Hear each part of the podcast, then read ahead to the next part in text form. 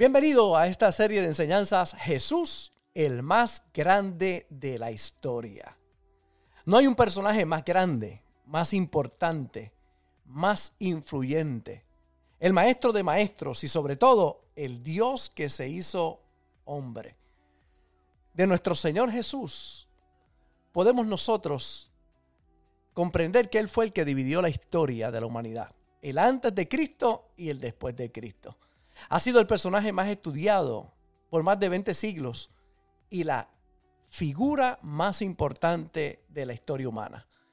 Mantente conectado para que puedas comprender quién es y qué ha preparado para todos nosotros nuestro Señor Jesús, el más grande de la historia. Padre, Gracias por esta bendición tan linda, por la oportunidad que me da de compartir los principios de tu palabra. Yo declaro que este pueblo es buena tierra y que esta semilla que voy a sembrar echa raíces y profundiza en cada corazón y en cada conciencia. Y que usas este vaso de barro para que el tesoro que esté en mí pueda ser revelado a tu pueblo a través de tu hermosa palabra. En el nombre de Jesús. Amén y amén. Hemos estado hablando acerca de Jesús y el amor los principios que Jesús enseñó en diferentes temas. Hemos hablado todo el año pasado, estuvimos hablando acerca de Jesús y algún tema en particular que él abordara para traer revelación. Cuando usted busca la Biblia y usted ve el ministerio de Jesús y usted ve los cuatro evangelios, ¿verdad?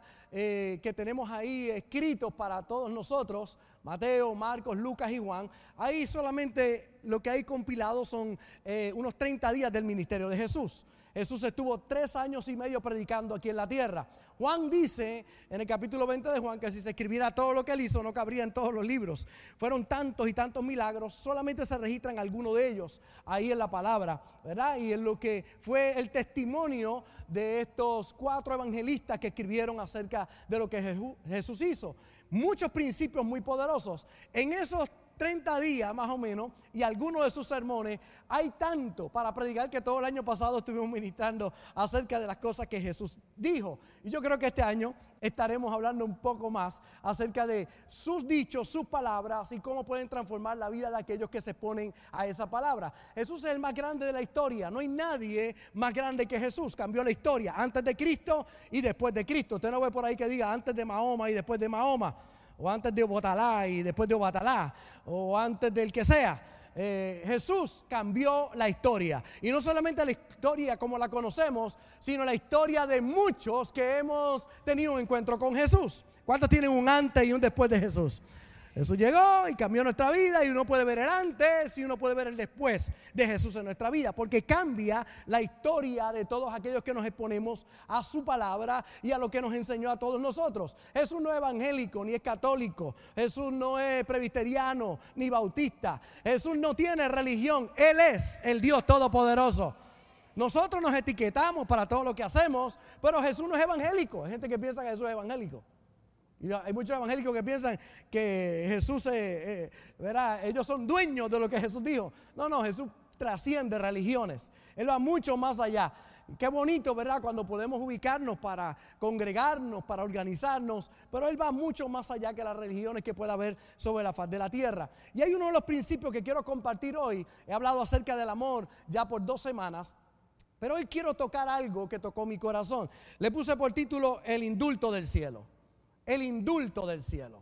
Cuando Dios indulta, cuando Dios perdona y olvida, porque el perdón es la expresión más grande del amor. No hay expresión más grande del amor que el perdón. Nadie puede decir que ama si no perdona. Es imposible amar sin perdonar. La única manera de que haya amor es a través del perdón es un camino directo a experimentar lo que es amor.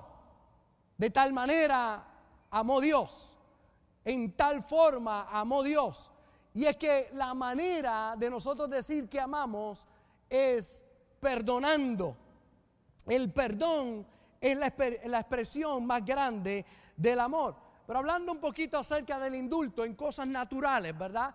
Como alguien que pueda haber cometido un delito, pueda haber alguien con autoridad que lo perdone, que lo libre de la pena que pueda tener. El indulto, ¿qué es un indulto? Eso dice el diccionario de la Real Academia Española. Dice, el indulto es una causa de extinción de la responsabilidad penal que supone el perdón de la pena. Por tanto, aunque la persona sigue siendo culpable, como consecuencia del indulto se le perdona el cumplimiento de la pena. La autoridad que tienen presidentes, gobernantes, reyes, para perdonar a quien ellos quieran.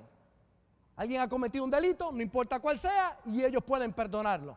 Liberarlo de la pena. Hay tipos de indulto, ¿verdad? El indulto puede ser total o puede ser parcial, y general o particular. Eh, la persona, en este caso de autoridad, en términos humanos hablando, puede perdonar a alguien totalmente o puede ser un indulto parcial que le quita algunas cosas de la pena que tiene que cumplir. Va a depender, ¿verdad?, de aquel que va a indultar. El indulto total supone la remisión de todas las penas a las que hubiera sido condenado el penado y que aún no hubiesen eh, sido cumplidas. Así que realmente de esto es lo que habla lo que es eh, el indulto.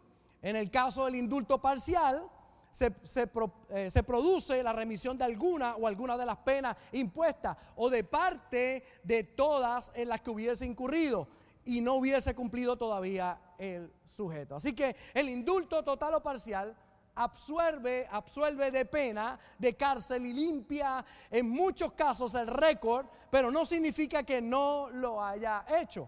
Ahora, en términos espirituales, el indulto del cielo es más grande y escandaloso que se pueda conocer. El indulto del cielo es el más grande y escandaloso que se pueda conocer. Es cuando Dios perdona a alguien, toma sus pecados, los echa a lo profundo de la mar y jamás se acuerda de ellos. Y es un perdón escandaloso. Para mucha gente eso supone un escándalo. Que Dios pueda perdonar de esa manera. Mire cómo declara, ¿verdad? Un Dios que perdona y borra todo. Pero mire como dice Miqueas capítulo 7 y verso 19. Él volverá a tener misericordia de nosotros, sepultará nuestras iniquidades y echará en lo profundo del mar todos nuestros pecados. Y jamás se acuerda de ellos. Eso es más grande que el indulto natural. Porque el indulto natural te quitan la pena, pero eso no significa que no haya sido culpable de lo que hiciste.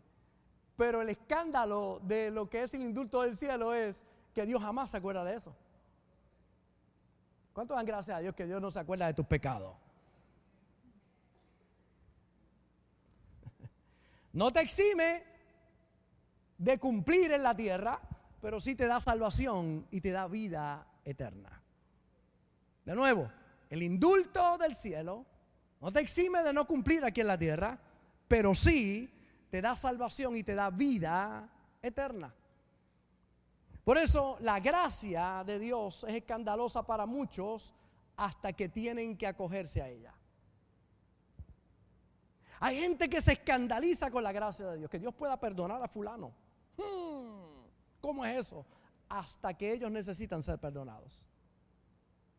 Y óigame, todos, en una u otra medida, necesitamos del perdón del cielo.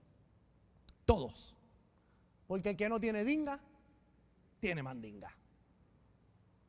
El que no la hizo de una manera, la hizo de otra. El hecho de que no se conozca lo que hiciste no significa que no lo hiciste. Porque hay mucha gente que dicen calladito me veo más bonito. Que no hablan de lo que han hecho. Juzgan a otros, pero no se sabe lo que ellos hicieron ocultan lo que hacen y ponen una apariencia religiosa de juzgar a los demás, de tirar la piedra para otros, cuando ellos han tenido que acogerse a la gracia de Dios. Y si no has tenido que, un día vas a tener que acogerte. Todos cometemos errores y fallamos aquí en la tierra. Pero hay muchos que piensan que la gracia de Dios es escandalosa hasta que les toca a ellos recibir esa gracia, ese perdón. Mire como dice Isaías capítulo 1, el verso 18, venid luego, dice Jehová, y estemos a cuenta, si vuestros pecados fueren como la grana, como la nieve, serán emblanquecidos, si fueren rojos como el carmesí, vendrán a ser como blanca lana. Este es el detergente más, más extraordinario que hay. No deja mancha. Cuando Él te limpia, te limpia. Cuando Él te lava con su sangre, quedas nuevo. De modo que si alguno está en Cristo, nueva criatura es. Las cosas viejas pasaron y aquí todas son hechas nuevas. Viene como consecuencia de, tener cuentas con Dios, de acercarnos a Él y pedir misericordia que nos cubra con su gracia. A mí me pasa mucho al escuchar personas que hablan, critican y hasta condenan a los confinados. Esta es una iglesia que trabaja mucho con las cárceles de este país y con los confinados de este país. De hecho, en varias semanas tendremos una vez más un grupo que viene de la, institución de Bayamón a congregarse aquí con nosotros. Domingo en la mañana, ellos vienen, reciben la palabra. Cuando entran por ahí, le quitan sus cadenas y entran aquí, reciben la palabra, terminan, le ponen sus cadenas y se lo llevan. Y nosotros los alimentamos temprano en la mañana, los bendecimos con una palabra, los amamos, los cuidamos. Y yo sé que hay mucha gente que critica eso, ¿verdad? Que critican cuando una iglesia, cuando alguien trabaja para el confinado, porque piensan que han cometido delitos que no deben ser perdonados, ¿verdad? Y claro, hablan de esa manera, número uno, porque no son ellos. Si fueran ellos los que estuvieran en la cárcel, estuvieran pidiendo misericordia, ¿verdad? Número dos, porque no es un hijo suyo, porque no es un padre suyo, porque no es un abuelo suyo, porque no es un sobrino suyo. Porque si fuera uno de los suyos, usted pediría misericordia para ellos. Es fácil hablar de la plataforma de muchos de perfección y no entender que por cuanto todos pecaron, todos están destituidos de la gloria de Dios. Y todos necesitamos redención del cielo. Pero qué fácil para muchos juzgar por la apariencia de otros. Porque quizás usted ve las cadenas físicas que ellos traen. Pero mi hermano, si sus ojos espirituales se abrieran, que muchos en la libre comunidad están más atados que aquellos que están en las cárceles de nuestro país. Pero es que no hay misericordia para algunos. Porque no pasa para ellos el perdón. Claro, porque no tienen que ver con ellos. Pero cuando te toca cerca, uh, tú quieres misericordia criticar el perdón y sus beneficios será fácil hasta que lo necesites. Cuando lo necesitas, tú dices, ay, gracias a Dios por esa bendición.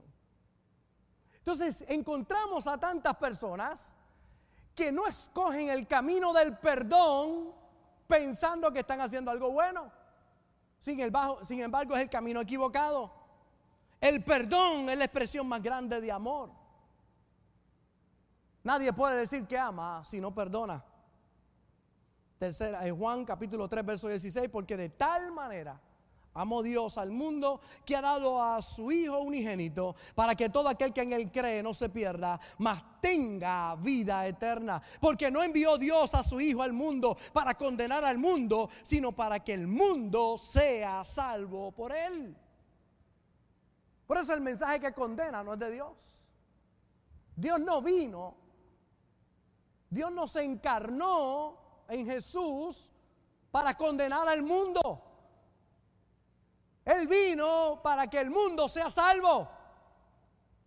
Son las religiones las que condenan. Son las religiones las que segregan. Son las religiones que dicen quién cualifica o no. Pero que los brazos de Jesús en la cruz no tienen límites. Todo aquel que viene a Él, Él no le echa fuera. Pero la mente religiosa de muchos no cabe el perdón. Ven a alguien diferente a ellos y no cabe el perdón para ellos o la aceptación de otros. Aceptar a alguien no significa aceptar su pecado o su manera de vivir. Aceptar a alguien es tener el corazón del Padre que ama, no importa la condición del ser humano.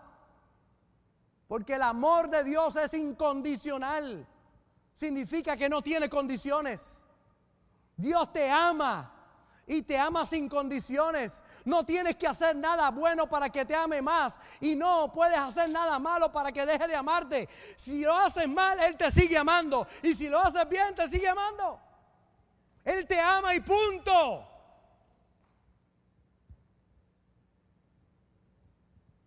Es la expresión, el perdón más grande de amor.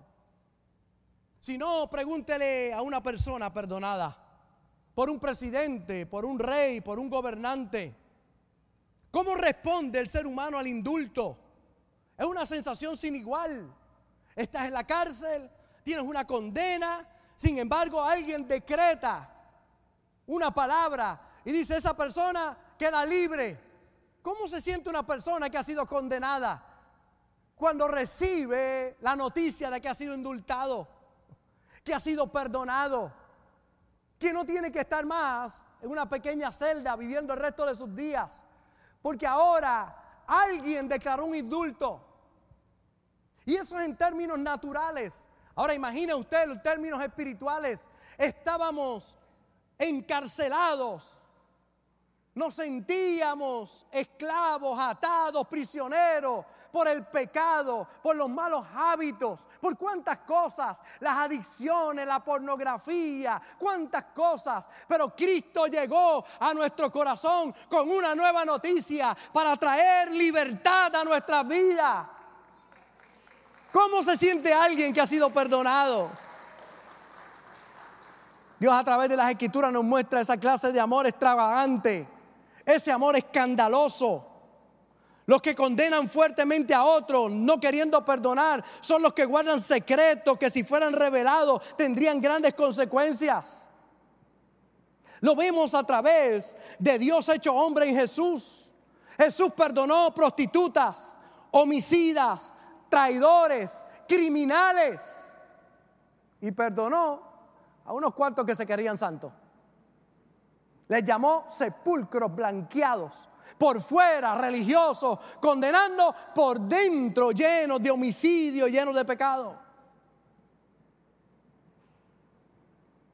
Yo no sé cuántas veces lo voy a decir, pero lo voy a repetir. Usted me escuchará toda mi vida diciendo, no vengo a predicar en este altar desde, desde la plataforma de la perfección, porque su pastor tampoco es perfecto.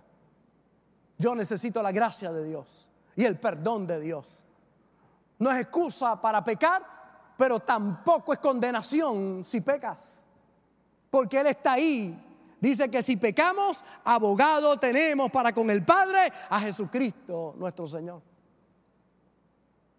Entonces, cuando usted mira cómo ocupa Jesús el lugar de Barrabás, ¿sabe que Barrabás tenía una sentencia de muerte? Barrabás tenía una sentencia de muerte. Y Ahí está Pilato y le da al pueblo para que escojan entre Barrabás y Jesús, pensando que la gente va a escoger a Jesús, porque más malo no podía ser Barrabás. Había asesinado, había robado, había, era un revolucionario de aquel tiempo. Y, ahí está Pilato diciendo, bueno, si lo comparo entre Jesús, que es un buenachón, gente, sana gente, tendrá sus enemigos, pero entre Barrabás y él van a escoger a Jesús. Pues cuando dijo eso, escogieron a Barrabás. Jesús ocupa el lugar de un criminal en la cruz del Calvario. Y no se sorprenda mucho porque también ocupó tu lugar allí en la cruz del Calvario. y ocupó el mío. Llevó allí nuestros pecados. Perdonó a la mujer hallada en el mismo acto del adulterio. Una promiscua. Había tenido cinco maridos y el que tenía no era de ella. Y le estaba tirando la pullita a Jesús para enamorarlo también. Cuando Jesús le dijo, búscame a tu marido. Mujeres que están aquí, la parte coqueta de usted, ¿qué diría? No tengo marido. Ay, yo no tengo marido. Ella pensó, este está averiguando a ver si estoy soltera o no. Y le dijo, yo no tengo Y le sacó la trompita así, no tengo marido. Y se tomó un selfie. Yo no tengo marido. Y Jesús le dijo, bien has dicho mujer, porque cinco maridos has tenido y el que tiene lo tienes en visa, Mastercard, la cogiste. No es tuyo, no te pertenece. Pero llegó el marido número siete, el que llega a transformar la vida de aquellos que se exponen a su palabra y le quieren con todo el corazón. Y aquella mujer le dijo, me parece que eres profeta. Y allí ella tiene la gran experiencia de transformación de su vida. Jesús la perdonó, no la condenó. Y cuando estaban los religiosos, no, no estoy hablando de cualquier cosa, los religiosos, los meromeros, la gente del altar, allí con piedras en las manos para golpear a aquella mujer encontrada en el mismo acto del adulterio. Y le dijeron, Jesús, la ley dice que hay que apedrearla. ¿Qué tú dices? Jesús se inclina, escribe en tierra. Y ellos insistían, ¿qué vas a hacer? ¿Qué vas a hacer? Y Jesús levanta el rostro y le dice, el que esté libre de pecado, que arroje la primera piedra. Ninguno pudo tirar la piedra. Acusados por su conciencia desde los más grandes hasta los más pequeños salieron de aquel lugar. Y el único que podía condenar era Jesús, porque era el perfecto. Le dijo, mujer, ¿dónde están los que te acusan? No hay ninguno, Señor, ni yo tampoco. Vete y no peques más. Qué poderosa, qué escandaloso. El perdón de Dios, la gracia de Dios. Es maravillosa. Isaías capítulo 53, verso 6, todos, todos, nosotros nos descarriamos como ovejas, cada cual se apartó por su camino, mas Jehová cargó en él el pecado de todos nosotros. Él llevó tu pecado y el mío en la cruz. Dios perdona a David en su adulterio y asesinato. Y esto ocurre luego de David haber hecho un veredicto sobre su propio caso. Este hombre no solamente adultera con esta mujer, sino manda a matar a su esposo para casarse con ella. El profeta llega, porque oiga, quizás nadie te vio aquí en la tierra, pero en el cielo te vieron. Y allí llega el profeta y le dice, David, tengo un caso que presentarte. Dime, le dijo David al profeta. Pues mira, hay un señor que tenía muchas ovejas y había uno que tenía una sola. Y el que tenía muchas ovejas recibió visita y no quiso sacrificar ninguna de las suyas y le quitó la única oveja que tenía el otro y la mató. ¿Qué hacemos con ese hombre? Dice que David se molestó, se paró en su trono y dijo, ese hombre merece muerte. Y el profeta lo miró y le dijo, pues ese hombre eres tú. Ese eres tú. David emite su propio juicio. Claro, porque es fácil condenar a otros, pero qué difícil es mirar para adentro. Qué fácil es ver la pajita que está en el ojo del hermano, pero no mirar la viga que atraviesa nuestro propio ojo. Y ahí David pide misericordia. De ahí escribe el Salmo 51. Cuando usted lee el Salmo 51 verá un hombre arrepentido pidiendo perdón por causa del pecado. Le dijo, no apartes de mí tu Santo Espíritu, vuélveme el gozo de la salvación y se arrepiente y Dios perdona el pecado de este hombre. Y es escandaloso porque algunos no quisieran que lo hubiese perdonado. Pero ese es nuestro Dios, perdonador. Dos cosas importantes. Pide perdón si fallaste. Es una mentira del enemigo cuando piensa que Dios no te va a perdonar. Yo te digo en el día de hoy, no importa el pecado que hayas cometido, Dios te perdona. Dios te perdona. Dios te perdona. Dios te perdona. Deja de oír la voz del enemigo diciéndote que no, que tú no tienes perdón. Y claro, yo sé que los teólogos rápido me van a criticar y van a decir, hay un pecado que no se puede perdonar, que es la blasfemia contra el Espíritu Santo. Y es verdad. Pero si alguien blasfema contra el Espíritu Santo y el Espíritu Santo no está en él, no lo redarguye, si no lo redarguye, por eso es que no puede recibir perdón.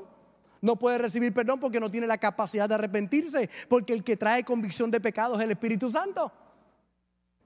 Por eso es que no es perdonado ese pecado. Porque cuando blasfemas contra él, se va de ti. Y si se va de ti, no tiene la capacidad de arrepentirte. Pero si tienes la capacidad de arrepentirte, no blasfemaste contra el Espíritu Santo. Amén. Quizá usted diga, no lo entendí, pastor, tranquilo, yo sé a quién le hablé. Y dos, perdona si te han ofendido. Número uno, pide perdón si he fallado. Número dos, perdona si te han ofendido. La vida tiene un cauce natural que te lleva a la paz y a la felicidad. Repito otra vez, la vida tiene un cauce natural que te lleva a la paz y a la felicidad. Desviarte de ese camino hará de tu vida una de ansiedad, de confusión y de amargura. El cauce natural de la vida es el amor y el amor siempre perdona. Si tú quieres vivir la plenitud de la paz y de la felicidad, no puedes escoger la salida del odio. Si escoges la salida del odio, te sales del causa natural de la vida, que es el amor. No puedes experimentar paz y felicidad desviándote hacia el odio, la amargura, el rencor y la falta de perdón. Si fueras por la autopista, acá en Puerto Rico, si usted viene por la autopista de San Juan hacia Arecibo y usted quiere llegar a Arecibo, no puede desviarse en Vega Baja, porque si se desvía en Vega Baja no va a llegar a Arecibo. El cauce natural de la vida, de la felicidad y la paz es el amor y el perdón. Si escoges odiar, saliste de ahí y no vas a experimentar la paz y la felicidad. En el expreso de la vida, solo cuando operas en amor y perdón puedes permanecer en él. Los expresos tienen salidas. Que si vas derecho a un destino y tomas otra salida, te desvías. Un desvío que te saca del camino correcto es no perdonar. Tomar la salida de no perdonar es una calle sin salida.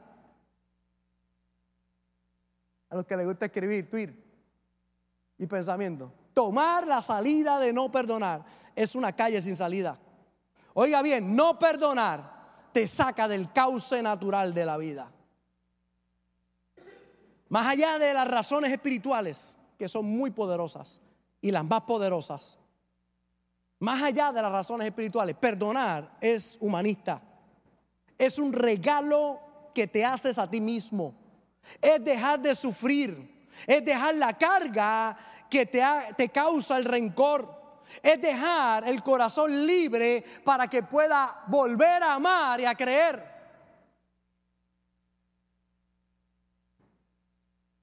Y aquí está lo que hace unas semanas atrás leí y me bendijo mucho. Hay cinco caminos principales para perdonar. Hay personas que piensan que hay un solo camino para perdonar a alguien. No, no, voy a mostrarle por lo menos principalmente cinco caminos para que usted pueda perdonar. No hay una sola forma para perdonar a alguien. Hay varias formas. Número uno está el camino del amor. El amor incondicional. De esos cinco caminos, el primero, el camino del amor. Es un camino de madurez, de crecimiento. Es cuando a usted le hacen algo y usted aprende a perdonar inmediatamente, a no guardar rencor, a liberar a la persona y liberarse a usted, a no permitir que eso eche raíces dentro de usted. Ese es un amor, el amor de Dios que es incondicional. Ese amor verdadero le sobra el perdón, porque no alberga rencor. No permite que el rencor domine su vida. Si lo miras, este amor desde el plano natural, la pregunta que yo le hago a todos es, ¿qué cosas no le perdonaría a usted a un hijo? Porque somos padres. ¿Qué cosa usted no le perdonaría a un hijo? La realidad es que uno le perdonaría cualquier cosa. Cualquier cosa. Yo he visto madres que han sido maltratadas por hijos adictos, que hasta las han golpeado, que las han maltratado, les han robado, llegar a una escena donde su hijo está muerto allí, allí gritar y llorar de dolor porque su hijo ha muerto. Porque el amor de un padre y de una madre, uff, es algo maravilloso. Se asemeja, no es igual, pero se asemeja al amor de Dios. El amor de Dios es mucho más que eso pero es un amor incondicional. Se acerca mucho al amor de Dios. Ese camino es muy fuerte para algunos. Pastor, es que yo no puedo perdonar así. Pues yo te voy a mostrar otros cuatro caminos que te pueden llevar al perdón. Pero este es el mayor de todos.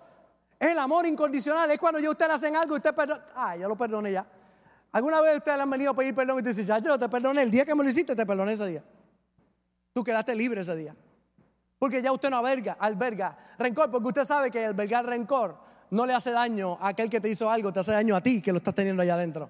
Es como, es como tener veneno en una botella y desear que otro se lo tome, pero tomárselo usted.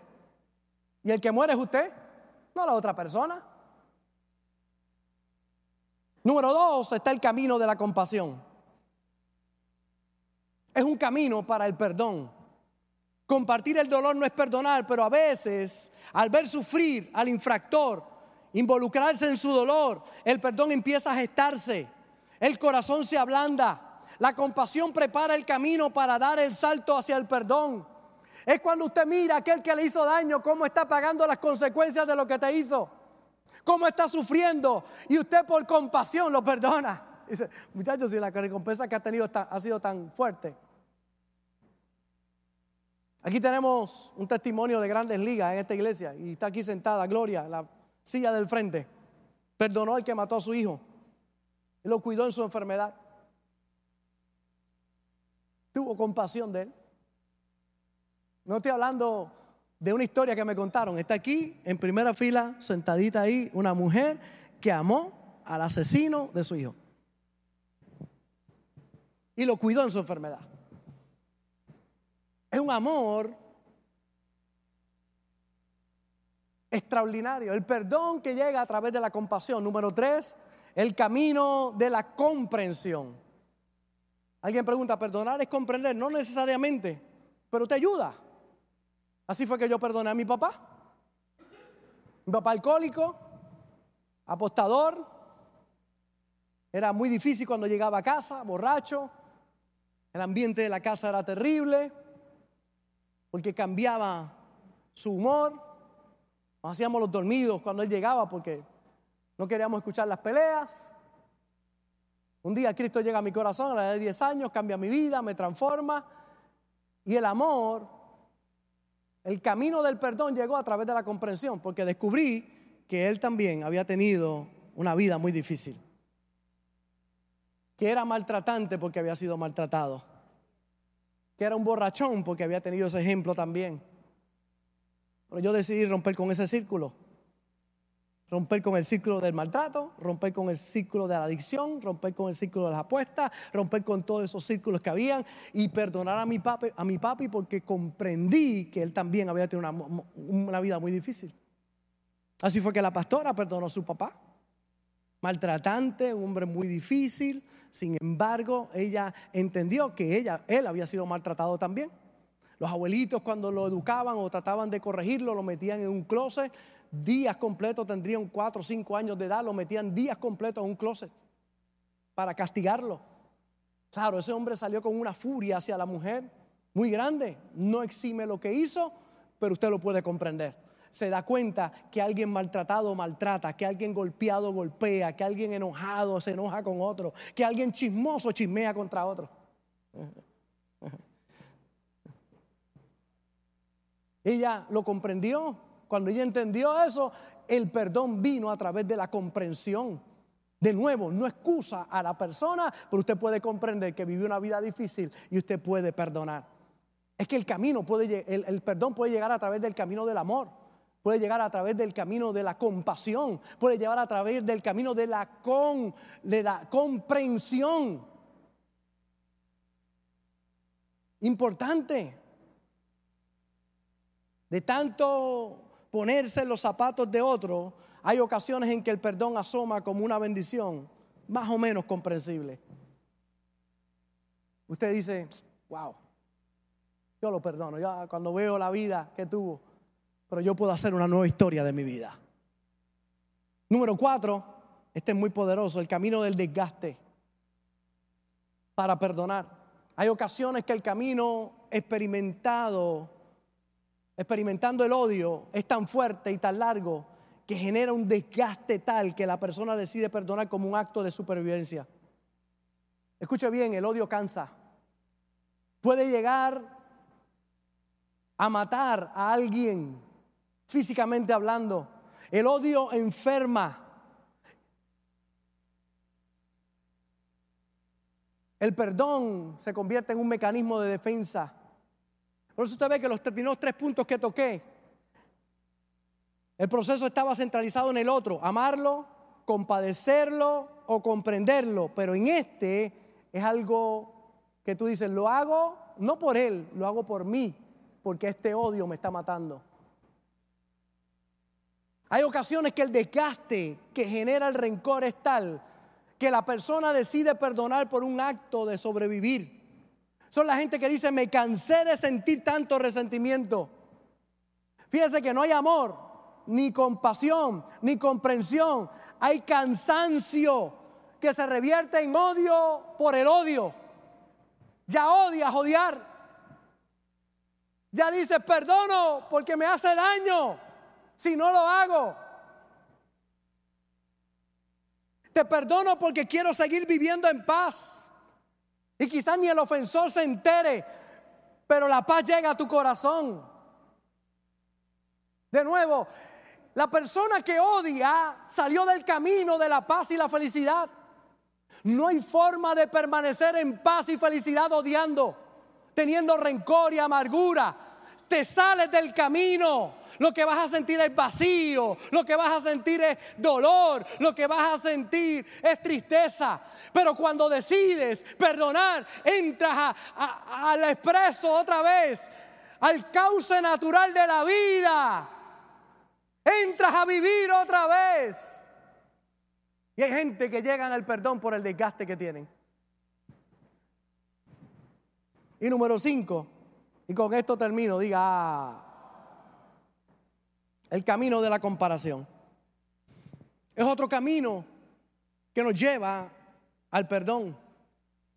Es una forma de identificación. Es cuando escuchamos las palabras de Jesús, el que esté libre de pecado arroje la primera piedra. Es hacer al prójimo lo que me gustaría que me hicieran a mí si yo hubiese hecho eso. Es la enseñanza de los dos deudores, que uno es perdonado, una deuda muy grande, y cuando sale perdonado no perdona a uno que tiene la deuda más pequeña. Este lo perdonan todo. Debe mucho. No le bastaría una vida para pagar lo que debía. Pero ahora sale y encuentra a alguien que le debe algo pequeño, una pequeña ofensa, y no perdona a ese, aún habiendo sido perdonado tanto. Es el camino de la comparación. A mí me gustaría que me perdonaran o me han perdonado demasiado a mí porque yo no voy a perdonar a mi prójimo. ¿Cómo odiar a quien se parece a mí? ¿Cómo odiar a alguien que ha hecho quizás hasta menos de lo que yo hice? Por eso el mecanismo de la identificación con el agresor no se hace desde el afecto, sino desde la razón. ¿Cómo no perdonarte si yo hubiera hecho lo mismo o he hecho lo mismo? Por eso está claro que el perdón, como el amor, no se obliga, es una decisión.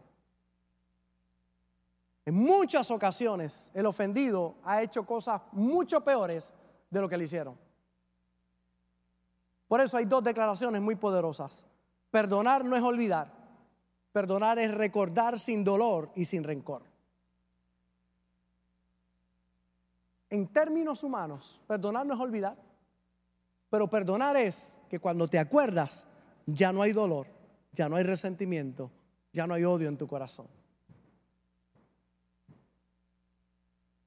Tampoco implica negociar los principios, los valores que nos definen uno puede dejar de aborrecer al culpable y aún así seguir defendiendo los derechos que usted tiene como persona e individuo. Por eso, perdonar no exime de la justicia. Es que hay gente que dice, pastor, yo lo perdoné, pero me siento mal porque hay un caso en corte. Si estás reclamando tus derechos, no hay nada malo, no es incompatible reclamar tus derechos y haber perdonado a la persona. Por eso, perdonar no exime de la justicia. Porque el perdón es la expresión más grande de amor. El problema de algunos es que piensan que hay un solo camino para perdonar. No, hay otros caminos que te llevan al perdón. Y que cuando te das cuenta, quizás no estás en el top número uno, que es el amor de Dios, pero sí puedes pensar que hay otros caminos para perdonar a aquel que te ha ofendido. Y que la única manera de poder experimentar paz y felicidad es estando en el cauce natural de la vida, que es el amor y el perdón. Que si odias, te saliste del camino. Y oiga bien, usted puede escoger el camino, pero no el resultado. Voy a repetir otra vez. Usted puede escoger el camino, pero no el resultado. Usted puede decidir pararse en las vías del tren, pero no puede decidir que el tren no le pase por encima. Porque en el momento que escogió pararse las vías del tren, escogió que el tren le pasara por encima. Puedes escoger el camino, pero no el resultado. No puedes escoger odiar y sentir, ay, quiero sentir paz. ¿Estás odiando? No hay paz. Al que odia no hay paz. Al que no perdona no tiene paz, no hay felicidad. No debería haber ningún cristiano que no perdone. Es que no lo puedo perdonar. Como usted dice que Dios perdona. Ah, pero puedes perdonar por comparación o por compasión o por desgaste. Puedes perdonar sabiendo que tú también has sido perdonado. Y es que si tú no perdonas a tu hermano sus ofensas, tampoco el Padre Celestial perdonará las tuyas. Así que tratando de sacarle un ojo al otro, vas a perder los dos tuyos. Tratando de hacerle daño al otro, te estás haciendo más daño tú. Sin entender que no hay vida más maravillosa que vivir en el camino del amor. Por eso en el día de hoy,